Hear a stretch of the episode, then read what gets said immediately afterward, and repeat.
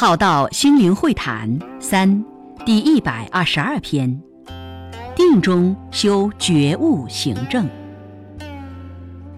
在入世成长的因缘之中，我们有能承担的勇气魄力，能承让的气度格局，能传承的成熟智慧，能放下的智慧心境，能转型的柔软灵活。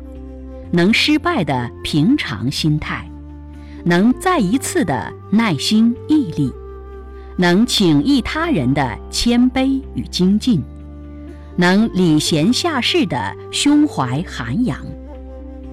那此刻的我们，还能什么？还不能什么？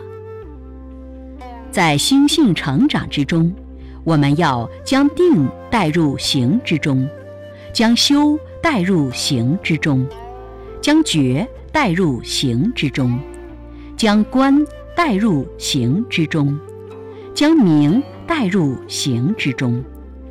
我们都将什么带入行之中，而行出了品质，行出了效能，行出了那颗心，行出了提升，行出了体悟，行出了不同，行出了验证。行出了成为，因此而能定、能修、能行、能改、能悟、能正、能成，而不是一直处在能定的状态。没有生出智慧的成长，都是个大漏。有漏而无觉知，有行而不知修正。因此。佛是个觉醒圆满者，而非还处在定之中的定者，还要能于定中修觉悟行正，是个能生无边无上般若智慧的觉者。般若智慧生，能常应不住而常清净，无明能除，诸漏能补。